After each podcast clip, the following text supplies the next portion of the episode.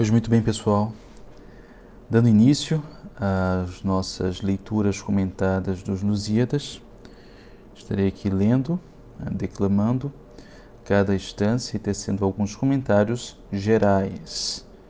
Lembrando que teremos no nosso curso uh, uma, uma, abordagem mais extensa, com, contemplando não apenas o significado, a narrativa central, a história, as ideias mais, uh, mais objetivas do poema, mas também o estudo histórico, o estudo estilístico, o estudo retórico.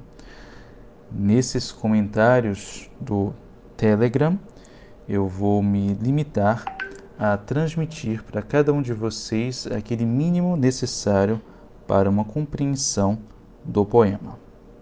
Então, começaremos com o canto primeiro estância ou estrofe, é a mesma coisa, estaria utilizando o termo estância. Uh, número 1, um, pois muito bem. As armas e os barões assinalados, que da ocidental praia lusitana, por mares nunca dantes navegados, passaram ainda além da Taprobana. Em perigos e guerras esforçados, mais do que prometia a força humana, e entre gente remota edificaram novo reino que tanto sublimaram. Muito bem. Essa instância será retomada no próximo áudio, no qual comentarei a instância número 2, porque elas formam uma unidade. Mas aqui irei, primeiramente, apresentar algumas uh, observações, alguns comentários a respeito dessa instância. Quando Camões diz as armas e os barões, ele está fazendo uma referência muito clara ao primeiro verso da Eneida, onde o poeta Virgílio diz: Arma virum quecano. Eu canto as armas, os feitos de armas e o varão e o homem. Virum, em latim, significa homem, propriamente do sexo masculino uma forma de enfatizar a sua virilidade. Desta forma, Camões utiliza aqui o termo barões, não no sentido nobiliárquico, que nos é mais comum hoje em dia, mas no sentido mais geral de homem vigoroso. Nesse aspecto, barões e varões, no contexto da poesia camoniana, poesia portuguesa dessa época de modo geral, são a mesma coisa. Arma, como Virgílio utiliza, é, é uma palavra que nós classificamos como pluralia tantum, que no latim significa apenas no plural. Tantum, apenas, somente. O que nos leva a considerar que, por vários motivos, primeiro pelo fato de que Camões está claramente imitando Virgílio, e ele o faz ao longo de toda a obra, mas também considerando a repetição de recursos latinos, ou seja, recursos advindos do latim, que Camões certamente conhecia muito bem, e de que se utiliza ao longo da composição do seu poema. As armas aqui, mais do que os armamentos, são os feitos realizados com as armas. E isso faz todo sentido, porquanto sejam essas duas palavras o objeto direto uh, da locução verbal espalharei cantando, que veremos no final da próxima instância. Assinalados, ilustres. Assinalar é o mesmo que apontar, e não apontamos senão aquilo que merece distinção no meio de outros. Então, o que ele espalhará cantando? As, os feitos realizados por armas, com armas, e os homens valorosos, vigorosos, corajosos e ilustres. Que dá ocidental praia lusitana? Bom, é muito claro para qualquer um com conhecimentos básicos de geografia que a praia lusitana é uma praia ocidental. Por que estaria aqui Camões repetindo esse termo?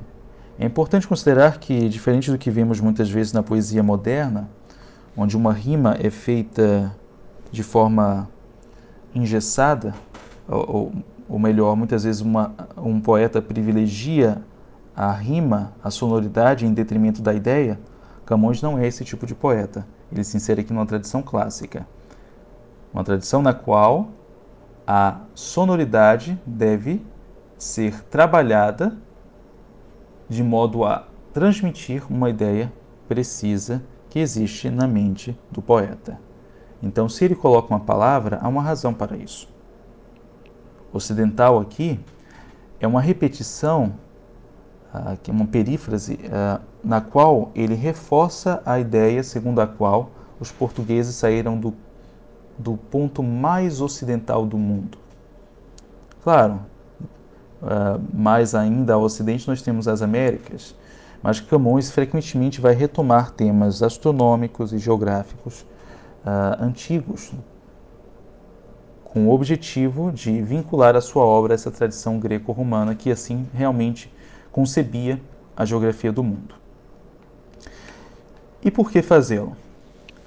Para além de simplesmente vincular a sua composição poética à tradição greco-romana que o precede, há aqui também a ideia de reforçar que os portugueses saíram do ponto mais ocidental do mundo e viajaram para o ponto mais oriental, por mares nunca dantes navegados, nunca antes ousados, nunca antes uh, aventurados. A Taprobana é mais um outro vestígio dessa mesma ideia já mencionada. O termo Taprobana foi, pelo, uh, foi cunhado pelo poeta Ovídio para designar um hipotético extremo oriental do mundo. Na época de Camões, a Taprobana, que é a atual Sri Lanka, uh, localizado no sul da Índia, chamava-se Ilha de Ceilão. Por que então Camões usou o termo Taprobana? Porque é um termo de origem latina, reforça o vínculo de sua poesia com a poesia greco-romana, de que ele é caudatário, uh, em particular Homero, Ovídio e Virgílio, e também dá essa ideia de que os portugueses foram para o extremo oriente, para o ponto mais extremo do Oriente, se tomarmos uh, o uso original de que Ovídio uh, se utilizou ao conceber esse termo. Supostamente Ovídio, talvez uh, não tenha sido de fato, mas isso não importa. Em perigos e guerras esforçados, mais do que prometia a força humana, mais do que a força humana poderia realizar, muito além dos limites de um homem comum e entre gente remota, gente distante, gente longínqua, edificaram, construíram, ergueram um novo reino, um novo reino de Portugal no Oriente. Não é o Brasil aqui, é importante reforçar isso. É um erro comum, principalmente entre leitores modernos, leitores contemporâneos. No primeiro contato com a obra, achar que o novo reino que Portugal está aqui construindo, construindo é a colônia no Brasil uh, que tanto sublimaram, que tanto elevaram, que tanto uh, idealizaram. Pois muito bem, este aqui é o nosso primeiro comentário. Espero que tenha sido útil ao estudo de vocês. Nos vemos na próxima. Bons estudos!